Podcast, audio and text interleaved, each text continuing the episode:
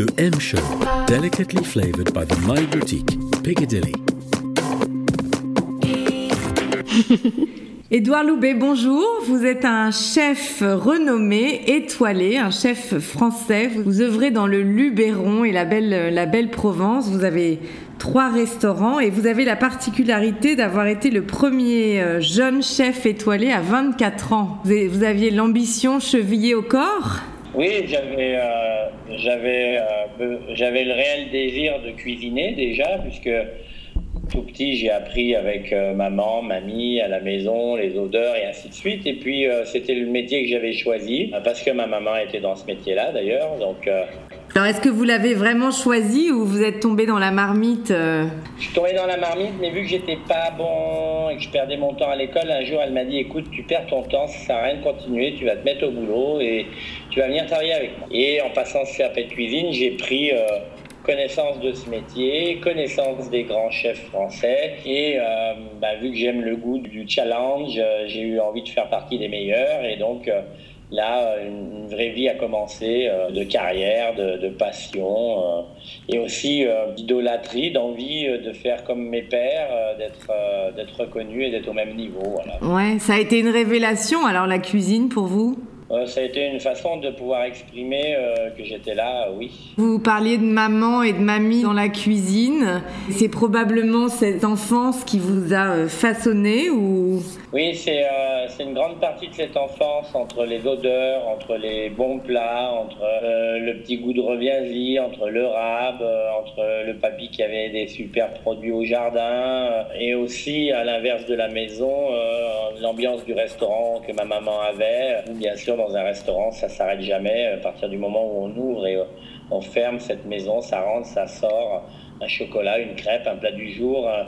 Oui, c'est une ambiance générale et, pour des enfants qui sont assez manuels, euh, il se passe toujours quelque chose et il y a toujours quelque chose à faire. C'est euh, une vraie occupation euh, et après quand on le fait par passion, c'est comme un devoir, c'est mm. comme, c'est comme un hobby. C'est, on n'a jamais vraiment le, le, sentiment de travailler. La, la Madeleine de Proust alors de cette enfance, j'imagine que vous n'en avez pas qu'une. Non, c'est difficile d'en avoir qu'une. Il y a plein de bonnes choses qui nous entourent plus jeune, c'était tout un tas de choses. Maintenant, dans ma cuisine et dans ma vie euh, de, cuisinier, c'est essentiellement les sauces pour faire des bons plats, les sauces pour accompagner les produits, les sauces pour embellir les mets. Euh, et dans les sauces, on emprisonne assez euh, facilement le goût qu'on veut exprimer au travers d'un plat donc les sauces aussi pour exprimer le caractère d'un plat, d'une saison, d'une recette. Alors où vous trouvez votre, votre inspiration pour créer vos, vos recettes et vos plats? Vous avez un plat, un plat fétiche? C'est quoi la signature dish d'Edouard Loubet? Euh, J'ai pas de plat fétiche, euh, j'aime tout en général. Euh, du liquide au salé, au sucré. Euh, j'ai pas de, les légumes, les poissons, la viande. J'aime bien tout et j'aime bien cuisiner tout parce que tous ont une attention particulière. Maintenant, je dirais, euh, bah, quand je suis en Savoie, un bon reblochon. Et puis quand je suis en Provence, euh, une bonne enchoyade. Alors si oh, c'est bientôt la, enfin c'est la Saint-Valentin, on est au mois de, au mois de février. Alors euh, c'est le moment où les amoureux euh, se font des bons petits plats ou s'emmènent au restaurant. Alors si si vous cuisinez par instinct et dans l'authenticité, est-ce que vous nous créeriez un petit un petit dîner pour deux là, pour, pour, des amoureux entre Londres et Paris? Eh bien oui, j'imaginerais des plats à partager à deux déjà pour deux. Euh, dans le voyage, c'est pas tellement pratique d'emmener euh, des choses bancales, donc euh, certainement une, bonne terrine à partager dans un pot avec, avec des bonnes chips ou avec du bon pain et surtout un bon verre de vin blanc proposerais pour la saison là, une terrine de foie de volaille. L'idée de, de, piocher dans le pot comme ça, ça, me plaît assez. De se tendre des morceaux, de se les donner, ça aussi, ça me plaît assez. Donc, euh, euh, pour l'apéritif, je propose, je ferai une terrine. D'accord. Partagée. Et qu'est-ce qu'on boit comme vin blanc? Pas n'importe lequel, je pense. Euh, on, va boire un vin blanc de, Beaunieu, de, là où on est situé, là où est le restaurant de la Bastide de Caplongue. Euh, et c'est un vigneron qui s'appelle Monsieur Margan, qui a le château La Canorgue. Et donc, c'est le domaine de la Canorgue en blanc, qui est un côte du Luberon. Un assez sympathique lien entre Paris, la Provence et Londres, parce qu'en fait, le château de la Canorgue, c'est où, euh, c'est où le film Goodyear s'est tourné. D'accord. Et où, euh, où les Anglais ont une accroche euh, avec la Provence grâce aussi au livre Un été en Provence, Goodyear de, de, de, de Peter Mayle. Ouais, donc on va, on va un petit clin d'œil pour, pour le Luberon en Angleterre et vice-versa. Alors le Beaunieu, le village où je suis et où j'œuvre, c'est le cœur de toutes ces histoires.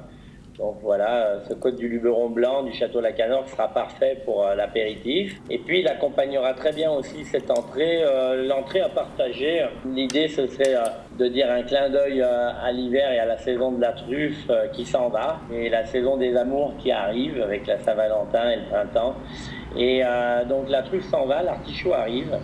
Et donc l'idée ce serait de faire une, une barigoule d'artichaut à la truffe et puis euh, confier à, son boulanger ou alors en réalisant une pâte à brioche, euh, le tout cuit dans une brioche comme, un pâté croûte ou comme un saucisson brioché à la lyonnaise, mais plutôt avec dedans des artichauts et des truffes. là, euh, ben, sur une assiette ou sur une planche, une bonne tranche coupée comme ça, encore une fois, à partager. Euh, en dégustant un bon verre de vin blanc, ça ce serait sympa. Bon, il faudra faire la brioche un peu généreuse parce que l'idée c'est de le partager à deux, mais vu que dans le train on a des voisins, forcément ça va faire des ennuyeux. Ils vont, être ravis, ils vont être ravis, les voisins, de partager des plats aussi bons. ça les change. Un petit beau, c'est aussi sympa. Voilà. Euh, et, euh, un dessert? et alors en dessert, en dessert, ce serait bien d'avoir une, petite demi-bouteille de champagne rosé dans un sac là, pour, pour mettre quelques bulles et, pour fêter euh, cet amour. Euh, et en dessert, euh, pour manger à deux quelque chose à partager. J'aime bien là, dans ces saisons froides les crèmes de marron, la chantilly, la meringue.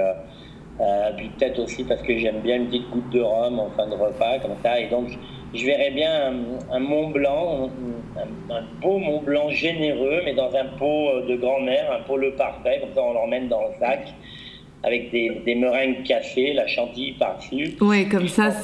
avec deux grandes cuillères, aller piocher au fond du pot et, et se régaler avec, euh, avec ce Mont Blanc et trinquer avec une, une coupe de champagne. Bah, bah c'est super, merci, très bien. Alors vous, vous, vous, parlez beaucoup d'authenticité dans votre cuisine, vous travaillez avec des produits de la nature, je crois savoir que vous avez un, un grand, euh, un grand potager dans vos, dans vos restaurants, donc tous ces produits que vous, que vous allez chercher à la source. Est-ce que aujourd'hui, euh, avec euh, ce social media, les TripAdvisor, toutes les photos qui passent dans tous les sens sur la gastronomie, est-ce que ça change la manière dont on crée? Est-ce que ça change la manière dont, vous vivez votre métier aujourd'hui? Non, euh, pour moi pas du tout. C'est une belle visibilité pour nous. Tout toutes ces vitrines euh, parlent de où on est, qu'est-ce qu'on fait, qu'est-ce qu'on mange, qu'est-ce qu'on a vu, euh, et qui mettent des photos. Et d'ailleurs, ces photos donnent envie. Euh, moi, pas du tout, parce que je vis pleinement avec la nature qui m'entoure et sa saison. Et donc c'est plutôt euh, quand il y a des graines, quand il y a des fleurs de lin, même ne serait-ce dans le rond-point de mon village, je, me dis, oulala, c'est la saison du lin, faisons quelque chose à base de lin, ou, les champs pleins de coquelicots, ça me donne envie de faire une lotte aux coquelicots. Et il se trouve qu'au moment des, coquelicots, c'est la saison des fèves, donc... Euh, euh, ben, cette idée va mûrir avec, en y ajoutant des fèves, parce que j'aime bien avoir des mariages composés de goût et de produits de saison. J'ai créé tout au long de ces 20 années trois identités sur deux villages. Donc, euh, le oui, alors rappelez-nous rappelez vos restaurants. C'est le Moulin de Lourmarin, donc à Lourmarin, où là, je fais une cuisine de bistrot provençal sur les traditions de la Provence, mais cuisinée euh, et, élaborée en même temps. Et euh, dans ce vieux moulin à huile de 1704, on y fait une cuisine généreuse sur les traditions. En remontant à Beaunieu, il y a la bergerie, où là, L'idée, c'est de faire des bonnes viandes et des bons légumes cuits à la cheminée et faire la cuisine de nos mères et de nos grands-mères, plutôt rustique, plutôt des plats sur la table, des plats à partager, une ambiance où on est euh, en train de manger près de la cheminée, du feu de bois, des sur le Luberon, donc on a un endroit très authentique. Puis euh, la Bastille de Caplong avec le restaurant Édouard Loubet, où là, c'est plutôt euh, l'émotion et le cœur de, ma cuisine qui parlent avec une élaboration qui, est plutôt dans le goût du jour. Et donc, au travers de ces critiques ou de ces TripAdvisor et autres, on voit euh, l'expression de nos clients sur différents thèmes, sur euh, différentes sensibilités. Et, euh, je trouve que, que c'est aujourd'hui très utile de pouvoir laisser voir à n'importe qui à l'autre bout du monde ou de percevoir ce qu'ils peuvent vivre en venant chez nous. Ouais, ouais, donc c'est toujours bien dans, dans l'authenticité. Qu'est-ce que vous qui avez démarré très jeune, qu'est-ce que vous donneriez comme conseil aux, jeunes, euh, aux jeunes qui peut-être ne trouvent pas leur voie aujourd'hui avec tellement de choix finalement, ou bien à des jeunes, à des jeunes chefs qui vous regardent comme vous avez pu regarder les, les chefs euh, étoilés quand vous étiez jeune? Oh, ben, de toute manière, ceux qui ne trouvent pas leur voie, euh, c'est assez confus pour tout le monde. Hein entre 14 et 18 ans. Hein. Alors, il y a 80 ans en arrière, on allait faire la guerre, on ne se posait pas de questions. C'est vrai. et, d'ailleurs, euh, dès l'âge de 14 ou 16 ans, donc, euh, on peut aussi laisser penser aux parents qu'à partir de 14 ans, on est presque un adulte, même si on n'est pas mûr. Euh, et, et, donc, je dirais, vu que c'est compliqué de trouver une voie, je leur dirais fais quelque chose. Je ne sais pas, va être palefrenier euh, chez des gens qui ont des chevaux euh, et tu deviendras peut-être un grand écuyer. Euh, fais la vaisselle dans un restaurant parce que tu n'as pas le goût à faire autre chose et puis tu n'as pas la chance qu'on te propose autre chose. Et puis tu deviendras peut-être aussi un grand cuisinier. Le fait de les voir travailler, et puis au bout d'un an ou deux, que ton patron te dise tiens ça t'intéresse, ben je vais t'apprendre. mais de prendre le risque de faire et puis en faisant, on se trompe donc on fait autre chose.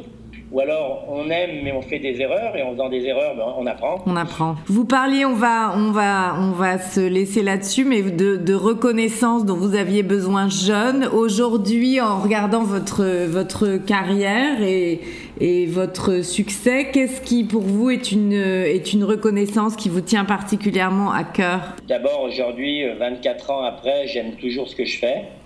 Euh, La passion, ouais, vous en parliez. Ça, c'est quand même super. Dans la reconnaissance, j'ai la chance d'avoir une dizaine de gens qui ont travaillé avec moi entre 2 et 4 ans qui se sont mis à leur compte, qui, à qui on a donné envie de faire la même chose. Ouais, c'est la transmission. Euh, d'autres sont responsables, ils sont pas patrons, mais euh, ils ont quand même eu cette envie euh, d'aller au bout et de prendre une responsabilité, d'être reconnus par nos pères et nos clients à l'international. Euh, c'est une, belle satisfaction. Alors, il ne faut pas être nombriliste, mais en tous les cas, à Beaunieu, on ne vient pas par hasard. Donc, mm. le fait d'être reconnu et d'être allé au bout de ce travail, et qui doit durer, hein, parce que du jour au lendemain, ça peut s'arrêter, on peut devenir mauvais, on peut, peut arrêter d'être rigoureux. Euh, donc, c'est quand même un travail de tous les jours, et d'emmener nos clients et nos équipes euh, dans nos histoires. Mais vu qu'on ne vient pas à Beaunieu par hasard, c'est très très important aussi d'avoir cette notoriété euh, pour pouvoir travailler au moins 10 mois de l'année. Ouais, d'accord. Bon, et vous nous laissez avec une phrase qui vous motive, un, un mantra? Je dirais la phrase qui caractérise ma cuisine, euh, hormis le fait qu'elle soit jeune, inattendue et pleine de goût. Euh, pour que ses goûts s'expriment magnifiquement bien. Et je la veux toujours le plus simple possible. Et je dirais que la vie que, que, que j'y accorde, c'est aussi en toute simplicité. Euh, avec euh, pas beaucoup de superflu autour. Donc euh, je dirais vivre bien et vivre simplement avec le plus de vérité sera, sera le souhait 2017 et D'accord. Euh, ressenti dans ma maison. Très bien, alors on vous laisse. En anglais, on dit less is more. Donc merci beaucoup Edouard Loubet, on vous retrouve dans le Luberon alors très bientôt et on profitera des belles couleurs du printemps euh, et de la Provence. Merci beaucoup. bientôt avec les, les lavandes toutes bleues et les champs de cerises tout blancs dès le mois de mars. D'accord, merci beaucoup. Le M Show. Shelly von Strunkel, uh, hello, thank you to be with us on FRL and on Le M Show. So, you are an astrologer, Shelly, and you are not any astrologer, you are a very famous astrologer. You're writing for a lot of magazines. You are the one for our Londoners here uh, who is writing horoscope in the Evening Standard, and you write for Vogue and you write for many, many international publications. And um, we've uh, asked you to talk to us today about love, obviously, fe February, and I bet you know um, in horoscope that's something people look up about about love. So you're going to tell us about that. You you are born in Hollywood. I mean, was it on your destiny to become an astrologer? How does one become an astrologer? Well, the funny thing is, if you're born in Hollywood and you're not going to become a star, then maybe you do have to become an astrologer. But actually, the funny thing is, I didn't. Um, so I, I, certainly never set out to do it. Career counselors don't say you're a bright girl. Maybe if you study hard, you could be an astrologer. So it never crossed my mind. But there are two things about growing up in Hollywood. One is it's it's a town where everything is possible. You know, um, American the, the, dream, the, right? Very, well, not only American dream in the sense of any anyone who's skilled and determined can become a star or a movie director, but they make magic in that town. So that the idea of having restrictions really doesn't exist exist. I, I was interested in spiritual studies, not just astrology, from the time I was really young. I mean, I remember thinking about reincarnation when I was six years old. Really? Because I saw it on television. And at 10, I was studying comparative religion. So it was very interesting to me. And my studies have always been very broad, even th- doing things like studying Sanskrit. And I've meditated since I was very young. Astrology before was it was a, a, big trend, right? Yeah, before it was the thing. Yes. Uh, astrology was only part of it. And then my training, and this is this is kind of relevant, was in fashion. And I was trained in merchandising. So it meant I had to deal with the public as well. So I was studying all of this spiritual stuff privately, thinking who can work, uh, who can make this a business, and being rather good at at what they, they call here in England flogging frocks. That is. What does that mean? It means selling ladies' clothes. Right. But what I learned about is speaking to the public, which has translated into my writing as an astrologer. Yeah, because I, mean, I, I, didn't mention, but you are also a spiritual teacher. You're teaching yes. meditation and spirituality. Yeah, and, and, so what's happened is that's kind of doubled around because right. I uh, was a consultant astrologer, seeing private clients only, and then started writing for Indeed, the Evening Standard, and then the Sunday Times here in England, and then French Vogue and Chinese Vogue and Russian Glamour and the South China Morning Post in Hong Kong, and the Gulf News in Dubai. So very so fashion fashion magazine as well, and and very much around the world too, which has allowed me to speak to a lot of different cultures. And really, until recently, astrology was about the only thing spiritual in general media. And, um, newspapers, magazines didn't write about anything else. That's right. And as you just mentioned, recently meditation has kind of become. Yeah. But now I'm actually coming out, as it were, as a spiritual teacher because I've been studying this stuff since I was very little. And I'll be writing articles about it for the Sunday Times and speaking more about it because I notice the growing interest in it. See, this is the marketing part of me. Yes. Instead of selling frocks, I'm now presenting spirituality yeah. to the public. I have a question that comes to, to mind. I mean, do, do different cultures um, see horoscope and astrology in a very different way? I bet so, but what, what's the. Well, yes, it's funny, yes and no, because really, you know, what astrology is, is about two things. It's about the cycles of nature. For instance, the cycle from the new moon to the full moon, which people in cities don't notice so much, but in the countryside, they're very aware of it. And in fact, one of the reasons that astrology astrology is much embraced in the Arab world, which is a little hesitant about other more metaphysical things, is they've used the sun, the moon, and the stars to guide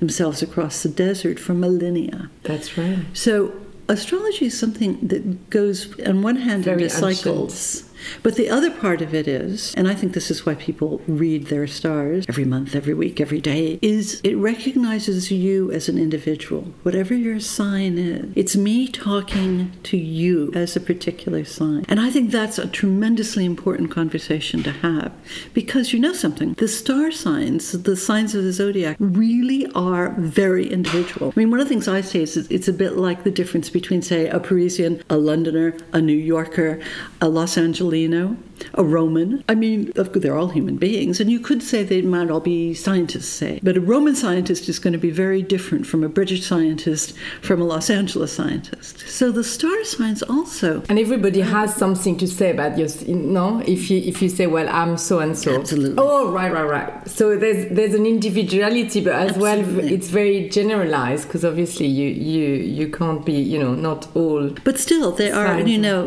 um, the psychology psychologist Jung called about archetype, talked about archetype, and I think they are recognizable archetypes. So it makes it easy for people to have a sense of their own identity, especially if you grew up uh, arguing with your siblings or you have trouble with your partner Right. or your boss. And you can say, oh no, but they think that way. Should we bring astrology to the world of business? I do. I have done business counseling for years and years, and it's incredibly useful in that Right. setting. So we're going to talk about love. What a big subject. Yeah. yeah. Now, yes, we're not going to do sign by sign, but can you tell us a little, a little reading from what's what's coming up for love? Uh, maybe. Well, it's not, not so that. Not, I'd, I'd rather not go to the predictive part as much as to make a suggestion Yes. of how to use this. right.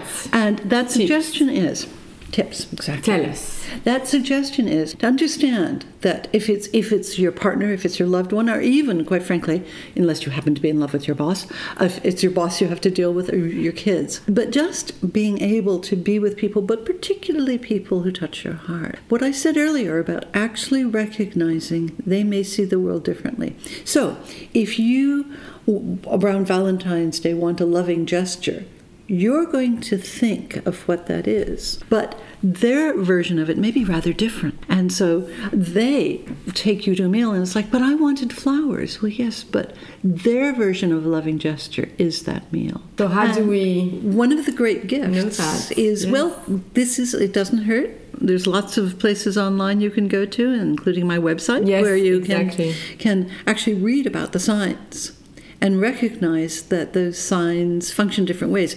Would you um, have an example? Well, to that, give I'll, that? what I'll do is I won't do it sign by sign, but I'm going No. to do a, run through of the elements: earth, air, Yes. fire, and water. Perfect. So the fire signs, Aries, Leo, and Sagittarius, are all about actions, and they are rather dramatic. So, for instance, if your loved one is a fire sign, they're probably going to do something rather dramatic for you. They will sweep you away to um, a ride on the Ferris wheel. That to them is a loving gesture. Right, Now, action. if you happen to be an earth sign, that is a Taurus, Virgo, or Capricorn, and your understanding is that you, you kind of like tangible things, it's like, where's my gift?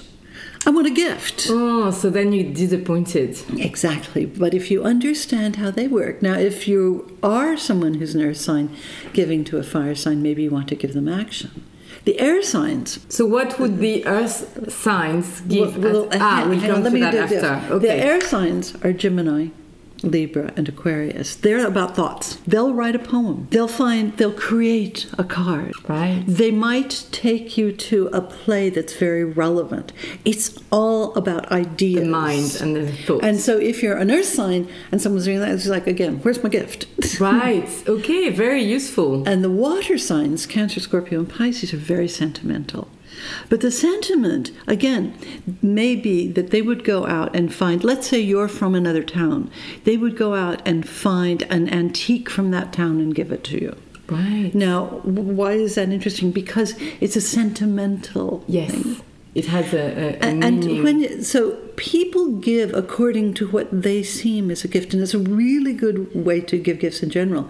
But around Valentine's Day, when people are particularly trying to touch your heart, we need to realize that their view of what's touching may be very different from ours. Right, very interesting. Did we, did we talk about the earth signs? We did Right. Taurus, Okay. Virgo, Capricorn giving an object. An Ah, an object, yes, that's and then wanting that Right. candy, thank you very much, or those flowers, thank you very much. Hmm, yes, that's right. You know, what, what is this with a gesture? You know, give, give me Very time. interesting, yeah, because it, it's it's funny. I mean, obviously, astrology is such a, a complex science, right? And at the same time, it's it's uh, reduced to a few lines in a, in a magazine that people choose to believe or not, according to if it's pleasing them or not. If we talk about astrology, which is a very complex science that has existed for millenniums, um, and then it's sometimes reduced to a few lines in a magazine that people choose or not to believe according if it's pleasing them or not. What's what's your view on this spiritual emergence? And we talked about meditation, and it's true. It seems to to have a strong emergence of, of that spirituality. Um, what's your take on that? Well, part of it is one of the reasons astrology works is because we're we're in an era where uh, there's been very little that has been reflective. That is just to sit and reflect, and still less spiritual. I mean, there's nothing in media that's spiritual.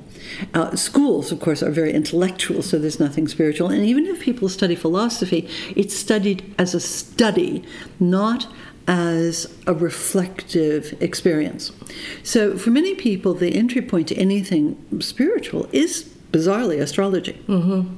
And if it's written by an astrologer who has a rich inner life, then it's then that helps. And then one of the reasons I'm coming out more doing talking about spirituality is to guide people to what they might study and where they might go and what they might read and learning for instance meditation is a way to be still within yourself but also has fantastic medical benefits. I mean, meditators age at a slower rate than the general population. I mean, that alone should sell people on it. There is an interest on it, and I in it, and I think that interest comes from the fact that we we have figured out that happiness does not come from another expensive handbag or pair of trainers. Yes, from the external world. Exactly, It comes from And- within, right? Yeah, but then it's like people have no idea where to go within. And Yeah. so it's about time for the conversation to turn there. Mm-hmm. Editors of publications, newspapers, and magazines don't know anything about it. So unless someone like me shows up and begins to write about it, where do you go? And there are many books on bookshelves, but many people go in, and because they don't have reference points, it's like, I don't know what to buy. So it's about building a bridge. And- So you you're teaching people to to be more aware of their spirituality because And it's I mean like we live in worlds where yes it's Yeah. true you know it's it's consuming it's consumers it's it's And consumers it's a, and then where- again, where is it, I mean, yeah, you're you're sitting find- in my home, and it's very clear that I am not anti. I mean, I do like things, so no way am I putting down living very beautifully. artsy. You- exactly, lots of art, lots of books. that's the way you refresh art right I love, yeah, I, I love beauty. However, there's another vocabulary which is the vocabulary of our inner world, and and I call it spiritual because I don't want to particularly brand it to any religion. It's really Yes. something related Yeah. to. And here's a lovely word that's used very little: the numinous. And the, it's it's a fabulous word in English, which Say that means again. the the numinous. Mm. And it's a word that means the divine, but not if I could put it this way, branded. Right. Unbranded divine. Exactly. okay. And one day they'll brand God don't worry. And and um, I think they've done that quite a lot with many religions, and that's kind of the point, though, to be able to entertain the idea of having some kind of numinous experience on your own, without having it validated by some usually male teacher. right Yeah. So it's a it's a really interesting cycle we're going into, which takes us from being very intellectual, rather materialistic, and not having a lot of understanding about what makes other people tick, which is what astrology is good for. And moving to begin to become acquainted with that inner world that is about a gentler, deeper self. We talked about um, a lot of feminine energy coming to the world. Is that right? Yeah, well, we're we're in another era, and everyone has heard about the dawning of the age of Aquarius. Much song, much music, long play, and um, it- it's a real thing. And these ages are about two thousand years long. And in the past two, the Piscean age, the year zero to basically two thousand, and in the Aryan age, two thousand BC to the year zero, were very masculine and they were all about male authority and the Piscean age was about a pyramid of power and you just had to fit into that. And as we move into the Aquarian age two things are happening. That power which was entirely masculine is shifting to the feminine and it's the pyramid is flattening so that everyone is taking equal responsibility. Right, and we're going to finish on that because I know you have some things to say, but we're talking about uh, feminine and masculine. And I know you have a view on the Brexit and Mr. Trump, so I'm going to give you, um, you know, an opportunity to tell us why, you know, why in this feminine energy do we end up with uh, Brexit, Trump, and things like this? And it, well, simply because the, okay, they, they come from two arenas. The, the European Union Common Market emerged after the war in Europe, where seven countries who really hadn't spoken much to each other managed together to do pretty well in a war. So when it was over, they went to each other and said, "Hey, you know, we did good. Um, let's do trade together." You know, I've got my chicken, you've got your wheat. We'll make a deal. And it started with that, and then it grew. And this is like 1947 it grew and it grew and it grew more countries, but it also grew more laws because that masculine is about business and it's mm-hmm. about laws. It's not about nurturing anything. Right. So you got more and more laws about the kind of food you could have and what you could call the food and where you could ship it. And what's happened is it's become, if you know your, your Star Wars movies, a bureaucratic Jabba the Hutt. Right. Huge and unmoving and kind of belching every once in a while. And what's happened is that the feminine values don't exist because it was all it was all about trade. Now that there's the issue of what strangely are called migrants, which are really people who are refugees, there's nothing in the laws that can accommodate that. Now this yeah. is the interesting thing. The the, the one female head of state said, I actually don't care about your laws, we're welcoming them. And then Angela Merkel yeah. took them in. Mm-hmm.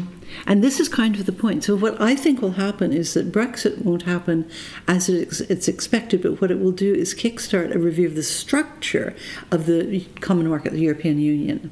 Right. Which is appropriate because working together is great, but you can't do it without taking account of people. And I know you want us to have compassion for Mr. Trump, so give yeah. us your last line on, on that. Well, I mean, and it's a tricky one. It took a while to figure it out. But Trump is, this is the other end of the masculine. This, he, what he's doing for America in particular, because it's a particular issue there, and for the world, is acting out a part of the masculine, a let's call it a spoiled 17 year old. Now, how did someone like that get to be president of the U.S.? Mm-hmm. Well, uh, because he's a smart and rich, spoiled 17 year old. Right. And he's very mouthy, and, he, and many people don't know. He was the host of Apprentice in the States.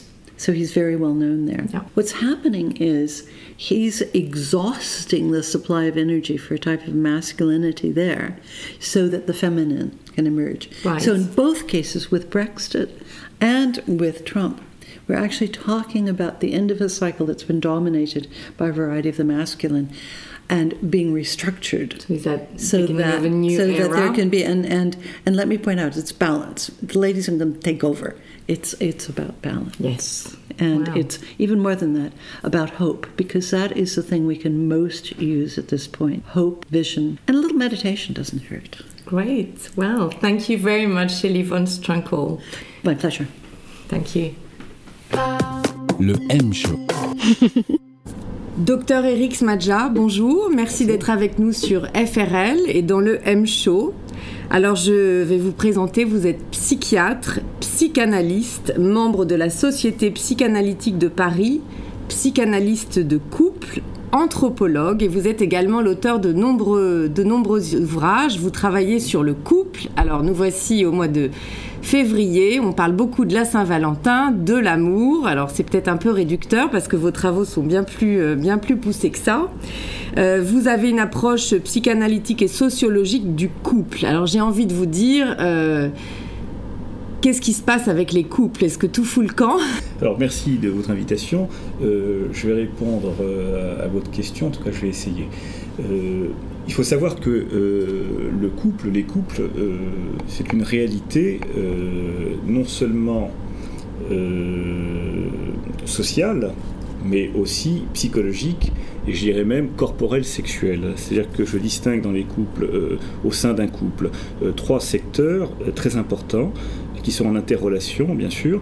Le secteur de la réalité corporelle sexuelle, deux êtres humains dans leur corps sexué, qui communiquent entre eux de différentes manières et qui vont également s'unir pour se reproduire euh, et euh, donc euh, avoir des enfants, parce que le couple, ça sert d'abord à ça à travers le mariage. Et puis, le couple est aussi une réalité sociale et culturelle, c'est-à-dire qu'il s'inscrit dans un groupe social, dans une structure sociale. il s'agit d'une collaboration entre deux partenaires qui travaillent pour assurer leurs moyens d'existence, et donc ils ont une vie à eux, une vie et ils produisent une culture avec des habitudes, des conceptions de la vie, etc. Et puis, il y a la réalité psychologique du couple. C'est-à-dire que le couple est formé de deux partenaires, comme vous le savez, c'est pas un scoop. Non. Mais ces deux partenaires-là ont une vie psychique, ont une histoire, et ils vont mettre en commun un certain nombre euh, de conflits inconscients, d'angoisses, de fantasmes inconscients, afin de produire ce qu'on appelle une réalité psychique conjugale, commune et partagée. D'accord, donc c'est presque idéaux. 1 et 1 et 1 font 3 finalement. Il y a 1 et deux 1, c'est individus. 1 plus 1, ça fait plus que ça fait plus que 2 et plus que c'est-à-dire que alors euh, euh, je reviens sur cette histoire de euh, sur ce niveau euh, et sur cet aspect de la réalité conjugale, psychique commune et partagée parce que c'est fondamental et va déterminer beaucoup de choses, notamment lorsqu'ils vont avoir des enfants et créer une famille. Mais il va y avoir également dans cette réalité psychique euh, conjugale des interrelations, donc un niveau intersubjectif, c'est-à-dire que les deux partenaires vont s'affronter et il va y avoir euh, des affects très ambivalents, amour, haine, euh, des angoisses, des, euh, des rapports antagonistes entre des catégories comme l'identité, l'altérité, le masculin, le féminin. Et, ça, c'est très important également parce que c'est l'objet de conflits, mais de conflictualité structurelle, c'est-à-dire fondamentale. Et lorsque le couple traverse des périodes de crise, euh, eh bien, ces conflictualités fondamentales, masculin-féminin dans le rapport euh, entre les sexes, va s'exacerber. Maintenant, je reviens à cette histoire sociologique et psychologique. Les couples, vous dites, est-ce que euh, ça fout le camp? Euh, Les couples aujourd'hui, Parce que quel est, quel est le taux de divorce aujourd'hui dans les couples? Là il faut se méfier des statistiques parce que tout dépend du milieu dans lequel on est, tout dépend du milieu urbain, que Mhm. ce soit, il, y a des- il faut distinguer les villages, les petites villes, les grandes villes, les très grandes villes comme Paris ou les mégalopoles internationales où le taux de divorce euh, euh, euh, approche les euh, 40% par exemple, Oui, 30 à c'est quand même 40%. un, un gros Mais ce qu'il faut savoir, c'est que, et moi je les ai définis comme ça, les couples contemporains, quatre qualificatifs. Alors voilà, j'allais vous demander, est-ce qu'il y a des... instables. Ils sont devenus instables, fragiles, polymorphes et exigeants. Polymorphes, c'est-à-dire qu'il y a plusieurs formes de vie conjugale maintenant. Parce que la société nous autorise à vivre le couple de différentes manières et pas spécialement institutionnalisé par le mariage, mais le Pax en France, ou alors des formes de vie conjugale très larges, etc. Le problème, un des grands problèmes des couples aujourd'hui, qui euh, conditionne la fragilité et l'instabilité, avec une, sé- avec une, une faculté euh, énorme euh, euh, de séparation, Mhm. c'est les exigences, le niveau d'exigence. C'est-à-dire qu'on attend beaucoup trop et de l'autre et du couple. Parce qu'il faut distinguer le partenaire conjugal et la, la réalité conjugale, ce qui n'est pas la même chose. que forme le couple. Voilà. ce qui n'est pas la même chose, parce que les gens confondent, parce que les gens ils savent pas trop. Donc, donc ce qu'il faut savoir, c'est qu'une des raisons de la fragilisation et de la stabilité des couples aujourd'hui, qui peut conduire à la séparation, c'est un niveau d'exigence trop important. Donc d'exigence et d'attente trop important à l'égard de l'autre et du couple. C'est-à-dire, on attend quoi? D'abord une satisfaction sexuelle. Alors ça, ça devient central dans la vie conjugale. C'est-à-dire que quand il y a des insatisfactions euh, sur le plan de la vie érotique, soit les gens se débrouillent par des aventures extra-conjugales ou pas, soit euh, c'est supportable parce que c'est pas si important que ça, soit c'est fondamental, et si c'est insatisfaisant, on se sépare. C'est un motif maintenant de rupture. D'accord, et ça l'était pas, euh, ça l'était Mais non, pas parce, avant. que, mais parce que les couples étaient structurés différemment, parce que le sexuel n'était pas au centre du couple. Le- le- le- les couples euh, viennent d'abord du mariage. Le mariage est une union entre deux personnes qui est euh, produite par les familles des mariés. Donc, en fait, le but du couple marié historique, on va dire, c'était la procréation. C'était de produire une famille. Et ils avaient des nombreuses maîtresses. Oui, c'était pas un problème parce que de toute Oui. façon, le but du couple n'était pas, le but du mariage n'était pas cela. C'était Oui. produire une famille, transmettre un patrimoine et puis élever les enfants, forcément. Mais, mais c'est tout. Donc, s'il y avait des sentiments amoureux, tant mieux. S'il y avait des liens d'amitié, il vaut mieux. Euh, mais pour les euh, satisfactions sexuelles, euh, c'était autre chose. Soit on Mhm. pouvait les trouver au sein du couple marié, soit on, on- on se débrouillait autrement. Ouais. Donc, c'était c'était pas le même, le même état d'esprit. D'accord. Donc ça, c'est ça, c'est une, des voilà. évolutions et puis, que vous avez observées. Et, et puis, euh, au niveau du nombre d'exigences, il y a les exigences sur le plan intellectuel, il faut une complicité intellectuelle, communicationnelle, il faut, faut tout se dire, il faut communiquer absolument, on n'a pas le droit d'être silencieux, de garder les on, choses dit, pour soi. on dit, euh, on dit aujourd'hui euh, que la communication est quand même un des secrets des couples. Mais il y a communication et communication. qui. Alors oui, mais attendez, parce qu'il y a communication et communication. C'est-à-dire qu'il ne faut pas communiquer pour communiquer parce qu'on doit communiquer. on communique si on a envie de communiquer d'abord, et puis ça dépend de l'état d'esprit, et puis il faut respecter les temps de silence et respecter la différence entre les partenaires, parce que c'est ça le problème. Le problème, c'est qu'il faudrait que on soit la même chose que l'autre. Ça renvoie à la conflictualité essentielle que dont je vous parlais tout à l'heure entre identité et altérité. C'est-à-dire que Bien sûr qu'on sait que l'autre est différent, mais intellectuellement, mais psychiquement, on, a du, mal à se rendre compte et accepter la, différence, que ce soit des besoins, des attentes, des comportements, etc. Ce qui euh, s'accompagne d'ailleurs d'un autre conflit très important au sein des couples, conflit ou conflictualité ou antagonisme fondamental, c'est l'antagonisme entre les intérêts individuels et les intérêts du couple comment chacun va répartir ses intérêts, ses investissements, comme on dit dans notre jargon, entre soi-même, sa vie personnelle et ce qui sert le couple, ce qui est au service du couple. C'est ce que j'ai appelé moi euh, dans mon livre Le couple et son histoire, euh, paru en 2011, euh, le travail de couple, la notion de travail de couple. C'est-à-dire que le travail de couple, c'est un travail qui est effectué par chacun des partenaires, qui est un travail d'ordre psychique, mais qui s'effectue au niveau psychique, au niveau corporel sexuel et au niveau social socioculturel. Et le travail de couple, c'est un travail qui est effectué par chacun des partenaires au service du couple, qui sert les intérêts du couple, qui fait fonctionner, qui fait vivre le couple. Parce que vous imaginez bien que le couple, ça va pas de soi. Il y a un travail. Oui, alors vous parlez, vous parlez de travail, vous avez des, couples qui viennent vous consulter. Est-ce que, à, quel moment, enfin j'imagine quand, quand, les problèmes arrivent, à vous entendre, c'est quand même un exercice difficile de, Réussir, de réussir son couple, et, vous parlez de, de conflit plutôt. Euh, on n'apprend pas ça. Euh, on se marie euh, en se disant, ben voilà, alors vous, vous parlez d'amour et de haine. Euh, qui, sont, qui sont proches. Est-ce qu'on pourrait enseigner de dire à ces couples, surtout quand ils sont jeunes, bah, travailler sur ça? Parce que finalement, c'est pas un enseignement qu'on reçoit. Alors moi, quand je donne des conférences, j'annonce toujours au public que je ne leur donnerai pas de bonnes nouvelles, ah. mais des nouvelles réalistes. Ce qui leur permettra d'être plus tranquilles dans l'abord du couple ou dans leur couple. Ça veut dire quoi? Ça veut dire que je leur dis, voilà, le couple, il est fondamentalement ambivalent. Amour-haine forment une paire, une paire. L'un n'existe pas sans l'autre. Donc arrêtons de parler de l'amour. L'amour seul, ça n'existe pas. Ça ne correspond pas à la réalité psychique. La réalité psychique, c'est que l'amour est accompagné de la haine. Sauf que la haine est refoulée et qu'elle ressurgit de temps en temps de différentes manières, ou alors d'une manière explosive. Donc l'amour seul n'existe pas. Donc soyons tranquilles. Les liens sont forcément ambivalents. Les liens humains sont fondés sur l'ambivalence amour-haine. Mhm. bon. Ensuite, le couple, il est fondamentalement critique. C'est-à-dire qu'il il évolue le couple évolue par des phases. La vie du couple évolue toujours par des phases critiques. Après la lune de miel, il y a toujours une phase. Il y, a, forcément euh, le couple, par exemple, traverse des phases très importantes dans son histoire, dans toute histoire du couple. C'est-à-dire après la rencontre, il va y avoir, par exemple, comme phase critique, la cohabitation. On va vivre ensemble. Ça, c'est une phase critique très importante parce que mhm. comment on s'organise ensemble, comment on vit ensemble mhm. dans un même espace, c'est pas évident. D'où, d'ailleurs, le nombre de plus en plus fréquent de couples qui ne, dont les partenaires ne vivent pas ensemble. Bon, ou alors pour les bons moments mhm. uniquement. Bon, et puis une autre phase très importante, on va dire euh, les choses simplement, c'est la naissance des enfants. Oui, j'allais dire, est-ce que les ça enfants... crée un bouleversement, même si les enfants sont, sont désirés, attendus, etc.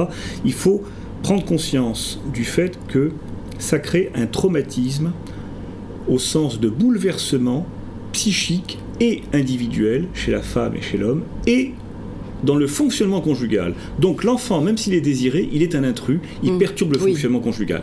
Et ça, ça va mettre à l'épreuve la maturité du couple. Mm-hmm.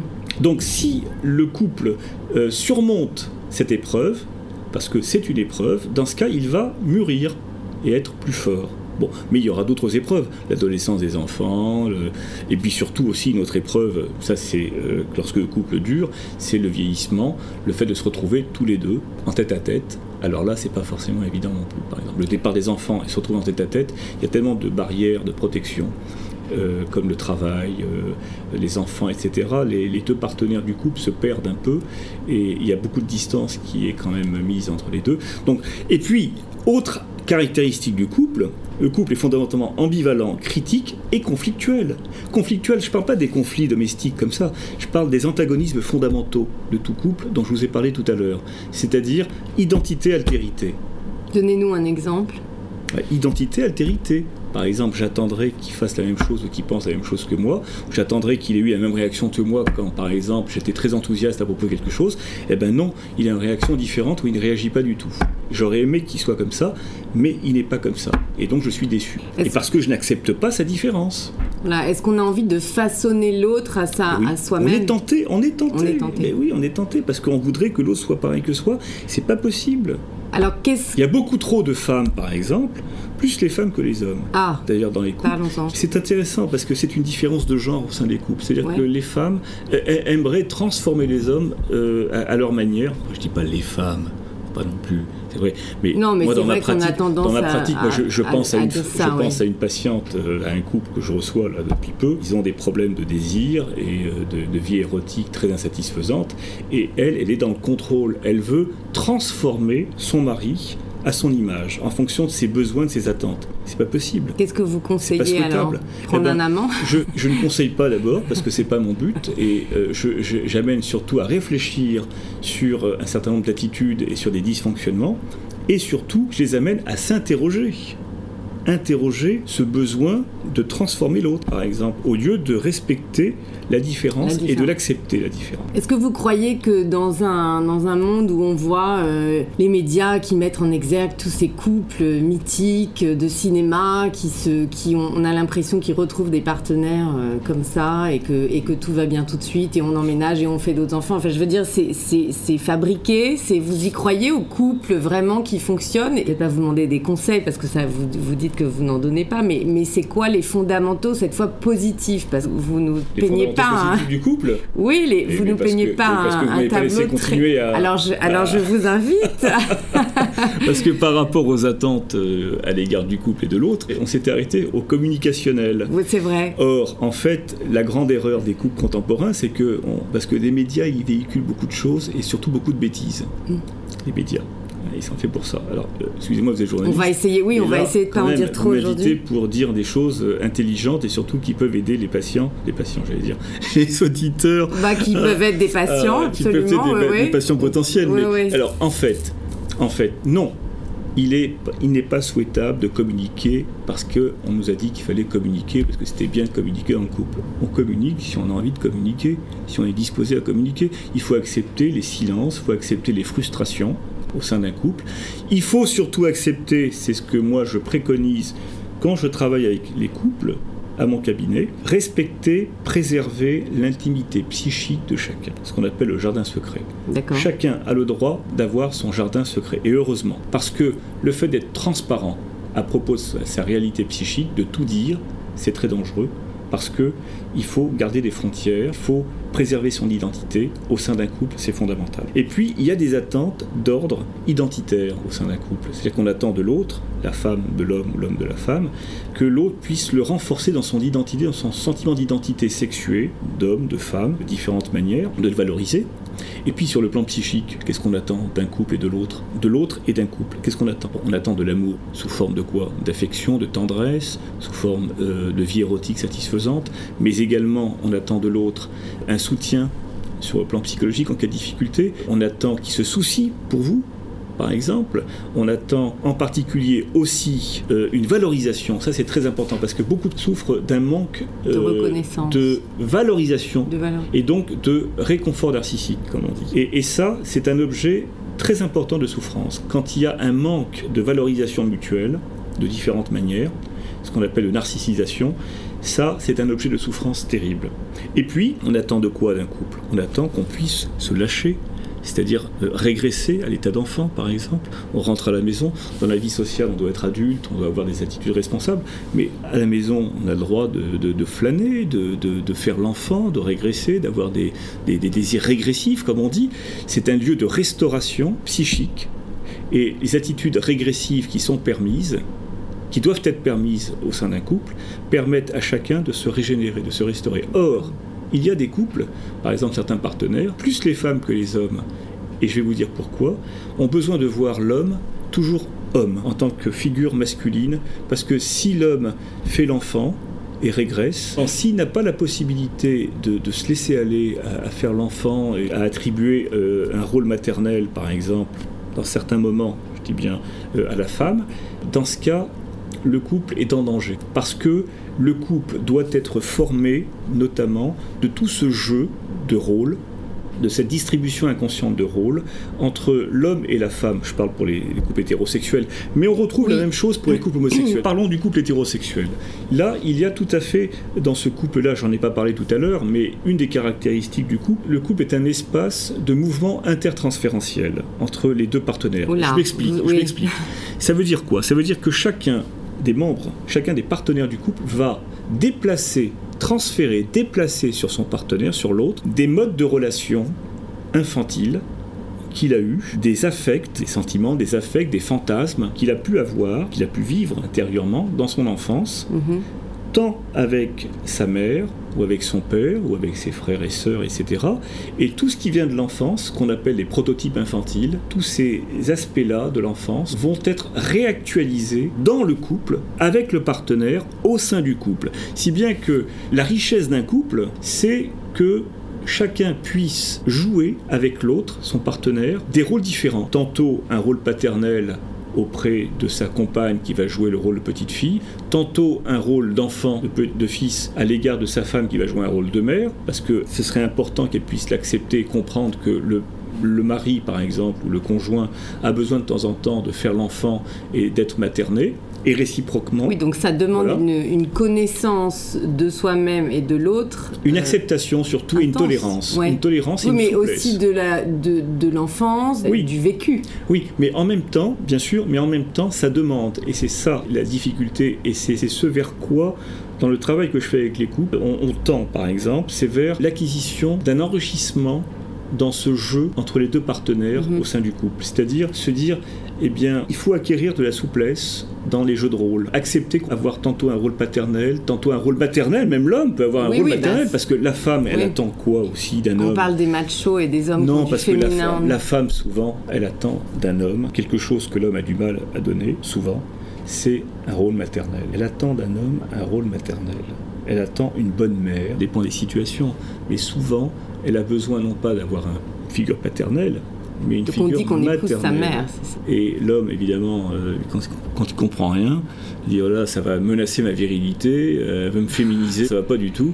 Et, et du coup, il faut être à l'aise avec sa bisexualité psychique. Autre notion très importante, Mhm. c'est-à-dire le masculin, les composantes féminines et masculines. Vous savez que la bisexualité psychique, elle est constitutive de tout être humain, mais elle est rejetée par les êtres humains. Et c'est souvent la composante, le féminin, qu'on rejette. D'accord. Euh, surtout l'homme. Oui. La femme aussi, elle a du mal avec le féminin. Femme elle-même a du mal avec le féminin, avec cette position de, de réceptivité, passivité, réceptivité. Euh, Oui, bah surtout que depuis quelques années, on est quand même euh, à oui, fond. c'est malheureux parce que la bisexualité est une richesse, la bisexualité psychique, j'entends, Ouais. est une richesse psychologique Mhm. pour chacun des individus, D'accord. mais pour le couple également. Pour le couple également, c'est très important de pouvoir se mettre à la place de l'autre. Parce que si un homme vit avec une femme, il n'a pas la capacité de se Mhm. mettre à la, à la place de la femme, ça voudrait dire qu'il ne fait pas fonctionner sa bisexualité psychique. Et ça, c'est un, un, un appauvrissement. Les couples homosexuels, le mariage pour tous, euh, les transgenders, comment, comment le couple euh, vit au milieu de tout ça euh, Alors moi, je vais vous dire une chose déjà. Il y a dans l'histoire de l'humanité un événement unique, la constitution de couples homosexuels, hommes et femmes. Ça Mhm. n'a jamais existé dans l'histoire de l'humanité. Dans l'histoire de l'humanité, il y a eu l'homosexualité mhm, pour le plaisir. C'était fondé sur le plaisir sexuel essentiellement, ou alors c'était ritualisé, sanctionné, réprimé, ou alors c'était dans certaines sociétés traditionnelles une homosexualité ritualisée. Dans les sociétés traditionnelles, par exemple, pour devenir un homme, il fallait recevoir un rapport sexuel avec, par un homme, avec un homme. Par exemple, dans les sociétés de Nouvelle-Guinée, Oui, Papouasie. j'allais vous demander quelle mais, société. ouais. mais, mais par exemple, dans la Rome antique ou dans la Grèce antique, il y avait aussi une homosexualité ritualisée comme un rite d'initiation aussi pour les jeunes qui devenaient des adultes. Aujourd'hui, les couples homosexuels sont une innovation dans l'histoire de l'humanité. Maintenant, moi, mon expérience, faible expérience clinique des couples Oui, vous homosexuels, avez beaucoup de couples euh, Très homosexuels peu, qui mais ce que j'ai compris, euh, notamment, c'est que, outre la différence de choix amoureux, de l'objet amoureux, qui est un objet homosexué pour le coup, il n'y a pas de différence de problématiques au sein des couples. C'est-à-dire qu'on retrouve les différences de genre, on retrouve les conflictualités fondamentales que je vous ai indiquées, par exemple identité, altérité, euh, intérêt individuel, intérêt du couple, masculin, féminin, on le retrouve, cette paire-là, on la retrouve au sein des couples d'hommes et de femmes. Mhm. Pourquoi? Parce que l'homme, par exemple, eh bien, il va tantôt jouer euh, un rôle de femme, un rôle d'homme, que ce soit au niveau sexuel, mais au niveau de la vie quotidienne, des tâches domestiques, par mhm. exemple, sur le plan affectif. Pourquoi? Bah, c'est tout simple, parce que ces personnes homosexuelles, elles ont deux parents, un père, une mère. Oui, donc on reproduit le schéma. Avec des identifications au père et à la mère, mhm. et du coup, tout ça, c'est rejoué dans le couple. Mais il y a quand même une certaine différence entre les couples d'hommes et les couples de femmes. Le champ de l'homosexualité est très vaste, très complexe. Entre les couples d'hommes et les couples de femmes, il y a une différence assez importante suivant les études sociologiques. Et moi, dans mon expérience également de, de psychanalyse de femmes, notamment, qui étaient lesbiennes, euh, j'ai vu effectivement ces différences-là. C'est-à-dire que euh, chez les couples d'hommes, on retrouve les problématiques de couples hétérosexuels, mais il y a cette tendance chez certains types euh, de couples d'hommes, un besoin d'avoir une sexualité extra-conjugale. Pourquoi? Parce que probablement que les hommes sont animés par cette angoisse de castration, ils ont besoin d'être rassurés sur le plan sexuel. Et bon, ça c'est une chose. Alors que les femmes, de ce point de vue-là, elles ont plus un comportement de couple hétérosexuel avec une liaison entre l'affect et l'érotique, une fidélité et évidemment ce que recherchent euh, les, couples euh, hétérosexuels, dans l'idéal en tout cas. D'accord. Mais quel vaste, euh, quel vaste programme Oui, et de vastes perspectives. Oui, absolument. Alors, vous croyez en l'amour quand même? Oui, mais comme je vous le disais, l'amour seul n'existe pas. D'accord. Donc, je crois à beaucoup de choses, mais l'amour seul, non. Je crois surtout à des, des bonnes choses qui existent chez l'homme et chez la femme, et que l'on doit, nous, en tant que praticiens en particulier, faire émerger. Donner de, de la confiance aux hommes et aux femmes, la confiance dans leur capacité à aimer, mais à accepter des mouvements hostiles et haineux. On, manque euh, aujourd'hui dans notre monde de bienveillance, de respect de l'autre, bienveillance narcissique et de valorisation. Eh bien, on vous laisse là-dessus. Merci beaucoup, docteur Eric Smadja. Merci à vous. Si des auditeurs avaient envie de vous consulter, vous êtes. Je suis à Wimpole Street. Voilà, euh, et à Paris et à, Londres. Voilà, exactement. Et puis, joyeuse Saint-Valentin. Oui, exactement. Merci. beaucoup d'amour et de bienveillance. Merci beaucoup. Le M-Show. Bénédicte Anne, bonjour. Alors bienvenue, euh, bienvenue sur cette émission, le M Show spécial Saint-Valentin. Alors vous êtes une love coach. J'adore l'appellation. Vous êtes, je précise plus sérieusement, psychologue de formation et psychanalyste. Et vous venez de publier un livre qui s'appelle C'est décidé, j'arrête d'être célib. Alors, c'est une fatalité d'être célibataire aujourd'hui? Alors, si c'est un choix d'être célibataire, il n'y a aucun souci. On peut avoir des périodes dans la vie de serial monogamie, de serial euh, de, célibat, même d'abstinence totale. Mais si c'est subi, oui, c'est une calamité parce que à ce moment-là, c'est plus lié à un phénomène de société qui fait que c'est plus difficile de se rencontrer aujourd'hui, alors qu'on a autant de moyens de communication. Oui, il y a beaucoup de gens. Y a, c'est un gros marché, le, célibat, le business de l'amour, toutes ces apps, tous ces sites de rencontres et tout ça. Ben, c'est un marché parce qu'il euh, y a de la demande. Et les sites de rencontres ne font que répondre à la demande de gens qui cherchent à se rencontrer parce que le bal du village n'existe plus. Donc on est bien content de trouver des sites, des apps, des gens qui habitent à côté. Surtout que passé un certain âge, on ne se rencontre plus à l'école ni à l'université. Et alors c'est bien pour ça d'ailleurs que beaucoup de couples se font euh, dans le cadre du travail. Mais quand tout le monde dans le travail est en couple, bah, il reste souvent malheureusement plus que les sites, les applications et bien sûr la vraie vie, mais qui vous limite beaucoup plus que sur un site où vous avez quand même plein de propositions. Alors on a l'impression qu'avec euh, tous les outils, c'est finalement euh, super simple de rencontrer des gens qui vont répondre à vos attentes euh, physiques, d'intérêt, etc.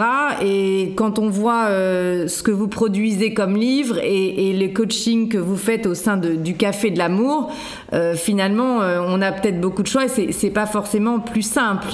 J'ai lu votre livre avec intérêt. Alors, vous parlez beaucoup de, déjà de nettoyer le terrain avant de rencontrer l'amour, notamment en termes de schémas qu'on véhicule de ses parents. Vous faites de la psychologie transgénérationnelle, vous faites de l'ethnopsychologie, donc la culture est impliquée également, euh, ce qu'on véhicule à travers sa culture. Alors dites-nous un petit peu euh, ce qui se passe avec ça. disons que nous ne sommes pas nés euh, par le croisement d'un utérus cosmique fécondé par Robocop, donc nous avons à la base un père et une mère. ça, c'est une bonne nouvelle déjà. Qu'il nous ait élevés ou qu'il nous ait abandonnés ou qu'il nous ait confiés à d'autres membres de la famille, nous avons été élevés par des gens qui avaient leur propre histoire, leur propre background et leur histoire, et qui ont surtout fait comme ils ont pu avec ce qu'ils ont reçu. Ce qui fait que lorsque nous arrivons dans cette vie, c'est magnifique, ce cri du bébé qui, rencontre la vie et qui respire, c'est effectivement le cadeau de la vie, mais avec bien sûr le package qui va avec et parfois les dommages collatéraux. Donc lorsque nous arrivons, nous sommes éduqués par des hommes et des femmes qui ont parfois une détestation de leur sexe, du sexe qu'ils ont épousé, euh, qui ont parfois des, des, souffrances d'enfance qu'ils ont tendance à projeter sur nous, ou des attentes de réparation que nous ne sommes pas capables de combler. Donc ce qui fait que nous ne pouvons pas nous considérer, nous, en tant qu'amoureux, amoureuses, sans tenir compte des personnes qui nous ont éduqués. Et que malheureusement, nous avons tendance à choisir comme partenaires des personnes qui ressemblent aux personnes qui nous ont élevés, ou qui nous, qui nous font vivre d'une façon différente, subtile, mais quand même réelle, la même chose, donc la même pesanteur que ce que nous avons subi enfant. Nos choix amoureux ont besoin d'être décortiqués avant d'être renouvelés. Décortiqués, d'accord C'est même, quand on vous entend, on a envie de se dire, c'est, c'est même un, mir, un miracle qu'il y ait des gens qui s'entendent, si chacun véhicule tout ça euh, dans son, dans son couple, et j'imagine de ses propres grands-parents également. Donc, comment, comment est-ce qu'on arrive à faire table rase pour repartir sur de bonnes bases? Déjà, prendre conscience de la lignée d'où on vient en tant que femme, si je suis femme, comment ma mère, ma grand-mère, mon arrière-grand-père, mon arrière-grand-mère ont-elles euh, comment négocié avec euh, des infidélités ou le fait de tout porter ou d'être abandonné, d'être chimère, etc. Et en tant qu'homme, comment puis-je être un homme si mon père n'a pas été un homme euh, qui a rendu ma mère heureuse ou disons qui a vraiment été dur avec ma mère pour plein de raisons Comment puis-je être un homme si mon grand-père, mon arrière-grand-père, mon père étaient des hommes tellement parfaits que tout le monde les vénérait et moi, comment puis-je arriver à la hauteur? Ça, c'est le problème des fils d'acteurs connus qui sont souvent en difficulté. C'est ce qui est intéressant, c'est de prendre conscience qu'on euh, vient d'une lignée et que ça peut s'arrêter avec la prise de conscience. D'accord. Ensuite, vous avez posé une question importante, c'est euh, il n'y a pas beaucoup de gens qui doivent être heureux. Ben non, effectivement, il y a beaucoup de gens qui sont en couple pour ne pas être seuls, mais qui sont en fait dans, un, dans, une posture de, sacrifice ou de soumission, parce qu'ils préfèrent finalement accepter ce qu'il y a plutôt que l'idée de recommencer avec quelqu'un d'autre. Oui, puis on a une image, euh, on a une image véhiculée dans les médias de tous ces couples merveilleux qui se rencontrent et puis euh, ça casse et on en retrouve un et on habite et on fait des enfants magnifiques, etc. Il y a, une sorte de pression, non, ou pas, vers les jeunes aujourd'hui? Il y, a, il y, a, deux types de pressions différentes. Il y a la pression, le couple, le couple, le couple, les parents, quand est-ce que tu nous amènes quelqu'un, quand est-ce que je deviendrai grand-parent, donc la pression du couple, ah oui. qui peut emprunter, qui peut acheter, la famille ricorée euh, avec euh, le, la pour le Nescafé, donc ça c'est la pression du couple, donc le chien, la grande maison, le jardin, la balançoire, ok? Euh, le rêve collectif, quoi. L'image du rêve collectif. Euh... Oui, c'est le rêve américain des années 50. Et puis vous avez euh, une, pression euh, justement qui vient des États-Unis, euh, qui est plus subtile, qui passe par les, les, les gossips journaux, là, les tabloïds et tout ça, où en fait on découvre que finalement tout le monde trompe tout le monde et tout le monde maltraite tout le monde. Et que maintenant on rencontre une nana, on est ensemble devant le monde entier parce qu'on est sur les tapis rouges, mais enfin elle est enceinte et je me tire. Et qu'est-ce que racontent les tabloïds? Ben, Le nombre d'infidélités qu'ont qu commis les hommes et les femmes, sachant que généralement, il y a plus d'histoires d'hommes infidèles et d'hommes qui, sont, qui ont la possibilité d'avoir des aventures parce qu'ils ont un charisme et une reconnaissance médiatique. Il y a aussi des femmes qui le font, mais tout en regardez, il y en a quand même beaucoup moins. Elles sont plus donc, discrètes peut-être. J'ai lu récemment que les taux des femmes infidèles remontaient, alors elles sont peut-être plus discrètes. Les femmes infidèles remontent, il n'y en a pas autant que les hommes, mais il y en a beaucoup plus qu'avant. Et il y a de plus en plus de femmes, d'ailleurs j'en parle dans le livre, qui euh, euh, euh, veulent du piment, mais ne veulent pas remettre en cause le confort financier, les enfants, la famille, le Rotary Club et compagnie. Il y en a de plus en plus. Bah, il y a, il y a tous ces sites aussi, il y a tous ces sites qui poussent à, à, aux liaisons extra-conjugales. Donc, qui, on a l'impression qu'ils poussent à l'infidélité sans effectivement remettre en cause le couple. Tout à fait, mais sur ces sites, il faut savoir qu'il y a en moyenne 5 hommes pour une femme. Je, le sais parce que j'avais, euh, j'ai créé dans mes jeunes années des agences de rencontres, des agences patrimoniales. Dans les agences patrimoniales, il y avait 80% de femmes de haut niveau qui cherchaient à se marier Et dans les agences de rencontres, il y avait 80% d'hommes mariés qui cherchaient à avoir des aventures. Pas des aventures ponctuelles, une maîtresse, parce qu'ils étaient malheureux en amour. Parle d'un temps au siècle dernier. Donc aujourd'hui, je ne sais pas comment ça fonctionne, mais je, je, ne crois pas que ça ait fondamentalement changé. Ce qui fait que sur les sites et les applis, vous avez quand même beaucoup plus d'hommes en couple que de femmes en couple, mais vous avez quand même aussi des femmes qui, sont, qui cherchent l'aventure, et vous avez même des femmes qui sont, et qui sont en couple, et vous avez des femmes qui sont euh, des maris couche-toi là, euh, qui, qui, finalement couchent très vite, parce que chez les jeunes, on couche d'abord et on discute ensuite. Donc la pression, elle est plutôt euh, de passer pour une oie blanche et pour une fille coincée, donc les filles, pour ne pas passer pour des filles coincées, couchent jusqu'à 35-40 ans. Et c'est ce qui fait que du coup, les hommes sont habitués à ce que la fille couche tout de suite, donc c'est normal. Et donc la fille qui arrive en disant Excuse-moi, mais moi j'ai besoin de te connaître. Ah, mais t'es coincé. Bah écoute, si je suis coincée, ce sera sans moi. Sauf que ceux qui, avec lesquels ils font des enfants, ce ne sont pas celles, généralement, avec lesquelles ils couchent le premier soir. Leur âge, leur milieu, depuis combien de temps ils se connaissent? Parce que si vous couchez depuis le premier soir avec votre vieille amie toujours, ou quelqu'un de votre réseau que vous connaissez depuis 10 ans, dans un milieu où il y a des codes, c'est clair que c'est pas du tout la même chose. Alors justement, votre, votre livre est très bien fait parce que c'est un guide très pratique. Il y a des questionnaires pour madame et pour monsieur. Et justement, vous parliez de voilà, on, couche d'abord et on discute ensuite. Vous avez tout un tout un, chapitre plusieurs même sur euh, l'apparence physique, bien sûr, mais qui est importante. On va dire le, le packaging de monsieur et de madame joue quand même euh, un rôle important. Vous, vous aidez. Alors, on va passer. Alors, je sais que on va inviter nos lecteurs à vous lire pour avoir tous les détails, mais une fois qu'on a fait un peu le nettoyage, j'ai envie de dire et qu'on se prépare à rencontrer l'amour, il y a quand même tout un travail de, de mise en forme, j'ai envie de dire. Euh, Aujourd'hui, est-ce que, l'attrait physique est vraiment euh, quelque chose de super important? On a l'impression qu'on choisit des gens sur un, sur un catalogue avec toutes ces apps. C'est une pression Alors, supplémentaire? bah, y a, y a deux, Encore une fois, il y a deux écoles. Il y a l'école du physique, c'est-à-dire que tu rentres dans les critères, tu présentes bien et, et tu me plais. Et puis, euh, après, ça dépend de l'âge, ça dépend du milieu, ça dépend... Bon, c'est une sorte de génération. Mais il n'y a pas que ça, c'est-à-dire que pour plein de gens, quel que soit leur âge, il y a aussi l'intérieur. Et euh, il, y a, ceux qui fonctionnent au charme, c'est-à-dire que si le physique va, a le minimum, euh, ce, qui, ce, qui, a fait la différence, c'est la personnalité. Et vous voyez, par exemple, au siècle dernier, euh, quand je travaillais dans le recrutement, on disait que je, travaillais, en fait, j'étais conseiller en image, relookeuse, comme on disait à l'époque, et on disait qu'à compétence égale, c'est l'image qui fait la différence. Et aujourd'hui, ce qui a vraiment changé, c'est que l'image est un acquis. C'est même plus la compétence qui est aussi un acquis, c'est la personnalité qui fait la différence. C'est-à-dire qu'il y a tellement de gens qui, sont, qui présentent bien et qui sont compatibles et qui ont des compétences que vous secouez l'arbre, il y en a plein qui tombent. Et surtout chez les plus jeunes, parce que plus on avance en âge, plus ça se raréfie, parce que les gens ont plus de casseroles. Donc leur physique marque est marqué par leur parcours, et puis leur, ils ont vécu des choses qui ont fait qu'ils ont une personnalité qui est plus ou moins joyeuse. Mais ce qui est sûr par rapport au physique, c'est que ce qui compte, c'est pas tellement ce qu'on aime et ce qu'on dégage. C'est-à-dire que si on a un minimum physique, c'est-à-dire que si euh, on est à peu près dans la norme, pour moi c'est ça, la norme c'est d'être normal. C'est-à-dire pas avoir euh, un truc qui physiquement est...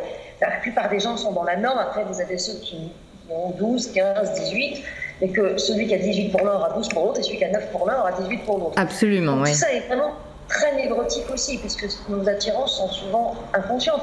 Regardez en Angleterre, un jour j'ai vu dans un tabloïd, j'ai vu que les, les, les, hommes épousaient leur nourrice. Et bien figurez-vous que la nourrice du prince Charles était le portrait de Camilla. Et il a épousé cette femme, qui était l'amour de sa vie. Bon, on dit, on, dit euh, on épouse sa mère ou on épouse son père, ça dépend pour les femmes, non? Il n'y a pas un, un, un, dicton comme ça? Alors, On n'épouse pas tout à fait son père. Par loyauté à sa mère, qui a vécu des choses pas forcément faciles avec le père, on va vivre des choses pas forcément faciles avec ses, ses partenaires amoureux. Le, par exemple, pas forcément facile chez la mère, ça peut être un homme taiseux, ou caractériel, ou violent, ou alcoolique, ou infidèle, ou dépressif. Oh, c'est gay Tout ou jamais là, donc c'est pas forcément des choses graves, eh bien la fille, par loyauté à sa mère, va être avec des hommes qui vont être, si le père était alcoolique, son mec sera infidèle, si le père était taiseux, elle va être avec un type qui n'est pas là, et elle va se débrouiller pour avoir des frustrations qui d'une manière ou d'une autre sont un poids à porter. Qui peuvent ressembler aux frustrations que la mère a vécues, mais pas forcément. Ça peut être par exemple si le père était euh, jamais là, elles peuvent tomber sur un type qui dépense tout l'argent qui joue. Et c'est une autre, c'est une autre forme de, frustration. Alors Bénédicte, euh, on a bien compris qu'il y avait beaucoup de travail à faire, que c'est pas c'est pas tout rose. Alors vous êtes le deuxième la deuxième invitée de notre émission euh, spéciale Saint-Valentin tout rose, tout bonbon et, plein de plein d'amour, à nous dépeindre un tableau de l'amour, euh, euh, bon, pas forcément aussi positif qu'on aurait envie de l'imaginer dans nos, dans nos petites têtes. Est-ce que vous pouvez quand même, pour euh, se quitter sur une note positive, nous donner un peu les clés qui, d'après tous les travaux que vous avez faits, sont un peu les, les clés de la réussite d'un d'un couple? La première chose à faire, c'est faire la paix avec son passé, de comprendre pourquoi on a choisi ce partenaire, Qu'est-ce que ce partenaire nous rappelle de notre enfance? Qu'est-ce qui nous a fait vivre finalement avec notre consentement qui ressemble à ce qu'on a vécu enfant? Une fois qu'on a fait la paix avec le passé, c'est donc avoir fait le deuil, bien sûr, ne plus être en colère, parce que la colère, on peut être en couple avec la colère, et ça nous empêche de rencontrer l'autre. D'accord. Et puis se, se, dire aussi que, en fait, rencontrer l'amour aujourd'hui, c'est un peu plus difficile parce qu'on a moins le modèle judéo-chrétien et le bal du village qu'on avait avant mais que c'est un peu comme un conte de fées, c'est-à-dire qu'on a au bout la personne qui nous attend, mais il y a quelques épreuves à traverser. Ah. Ces épreuves, c'est d'avoir fait la paix son passé, ça c'est vraiment important, de savoir ce qu'on veut et de ne pas démarrer une histoire quand on ne la sent pas. Suivre son instinct, alors son intuition. C'est suivre son intuition, mais surtout ne pas se dire je veux pas être seule, je veux pas être seule, je prends la première personne qui vient. Et surtout d'écouter son corps, parce que le corps, en fait, lors de la première rencontre, il vous dit, il vous dit exactement, exactement il vous envoie une petite musique qui vous dit faut pas y aller, y a. Au contraire, hum, hum, c'est bien. Et donc écouter son corps, ça veut dire écouter la petite voix, la petite voix de l'intuition. Et puis surtout être intransigeante par rapport au casting. C'est-à-dire si vous avez 38 ans et que vous voulez faire des enfants, euh, il va falloir choisir quelqu'un qui a envie d'enfant. Mais si vous choisissez un type qui a 45 ans, qui vient d'en élever 5, c'est pas sûr qu'il sera disponible. Maintenant, pour avec vous, il est capable de vous dire que oui. Donc moi, je conseille aux femmes jusqu'à 35 ans, 35, 38, de choisir des hommes qui sont prêts à construire et qui n'aient pas de passé parce que c'est quand même plus simple de démarrer, euh, pas de passer au sens pas d'enfant, pas d'ex-femme qui va être jalouse. Jusqu'à un certain âge, on peut démarrer avec des premières mains qui sont peut-être un peu des ou qui sont peut-être un petit peu longs à la détente, mais jusqu'à 35-38 ans, on peut rencontrer encore quelqu'un qui, qui est prêt à démarrer. Il y a la question de la famille recomposée, et moi je déconseille aux couples qui ont déjà des enfants de trop trop vite tout mélanger. Et donc dans les secrets, c'est vraiment de privilégier la relation parce que le quotidien et la gestion des enfants, des ex, tout ça, c'est très compliqué. Et je dirais aussi de vraiment, dans son corps, être détendu. C'est pour ça que j'invite à pratiquer des activités comme la biodanza, le tantra, pour être capable de, de, lâcher prise, d'être souple, de ne pas être dans le contrôle permanent et, de pouvoir écouter ce que dit le corps avant au moment de la rencontre. Je crois que c'est essentiel. Et, cette première nuit, je la décortique à travers un questionnaire dans, le bouquin, et pour les hommes et pour les femmes. C'est vraiment important. D'ailleurs, euh, chaque fois, on me repose toujours ces, ces questions. Euh, alors, ce questionnaire, parce que je crois que personne n'a jamais vu ça dans un bouquin, c'est des questions très intimes qu'on pose aux gens euh, après la première nuit. Alors, c'était bien, et t'as fait ça, t'as pas fait ça. C'est vrai, je l'ai lu, c'est assez, c'est assez effectivement osé et intime. Donc, les gens vous répondent volontiers. Raconte des trucs, d'ailleurs, c'est pour ça que je fais ce métier. C'est que moi, à 7 ans, je demandais aux, amis de mes parents s'ils trouvaient leur femme. Donc, j'ai toujours été intéressée par l'intime, il n'y a que ça qui m'intéresse. Et quand je, j'ai coaché encore un couple ce matin, j'ai comment ça se passe sexuellement, et alors là, boum, la, bombe atomique qui arrive. Et, là, j'ai, oh là je vous ai gardé deux heures à faire qu'on se revoie. Parce que parce que la sexualité, dis-moi comment tu fais l'amour, je te dirai comment tu as été aimé. J'aime beaucoup. Dis-moi comment tu fais l'amour, je te dirai comment tu as été aimé. C'est une très belle phrase, on va se laisser là-dessus. Alors, visiblement, c'est un véritable labyrinthe, j'ai envie de dire presque un parcours des Jeux olympiques. Alors, pour s'y glisser de manière plus fluide, il faut absolument lire C'est décidé, j'arrête d'être célib. Et puis, euh, et puis vous consultez... Euh, chez Albin Michel. Chez Albin Michel, exactement. Voilà. Alors écoutez, merci Bénédicte Anne et pour ce love coaching euh, en direct qui va sûrement faire réfléchir beaucoup, euh, beaucoup d'entre nous et de nos auditeurs. Et voilà, on, vous écrira des petits mots si les couples, euh, si les couples se rencontrent grâce à vous et font de beaux enfants, n'est-ce pas? Il faudrait peut-être réinventer le, le couple en 2017 parce qu'on parle beaucoup d'infidélité. Les hommes ont été quand même et les femmes euh, infidèles depuis toujours, donc euh, on est encore coincé là-dessus. Mais bon, ça sera pour une autre, euh, une autre interview. absolument. Réinventer le couple, oui, je crois que c'est un. C'est pas partir en sachant que, quand chacun de nous, il y a un enfant blessé et que cet enfant blessé attend probablement beaucoup de son partenaire. On vous remercie. En tout cas, vous nous laissez sur un petit mot d'espoir quand même sur l'amour. Le mot d'espoir, c'est que tout le monde cherche l'amour, tout le monde a le droit à l'amour, quel que soit son âge, sa couleur de peau, son, son, son passé, sa religion, et que ça demande de faire de se confronter à sa réalité et on ne peut pas faire l'économie de qui je suis et ce que je veux. Bien. Ça, c'est vraiment important. Et une fois qu'on l'a fait, euh, c'est très facile de rencontrer l'amour parce que on suit son intuition et on se respecte. Très bien. Bon, bah écoutez, merci beaucoup. Et on vous lit, euh, on vous lit euh, dans C'est décidé, j'arrête d'être célib. Merci, à très bientôt. Le M Show, delicately flavored by the My Boutique, Piccadilly.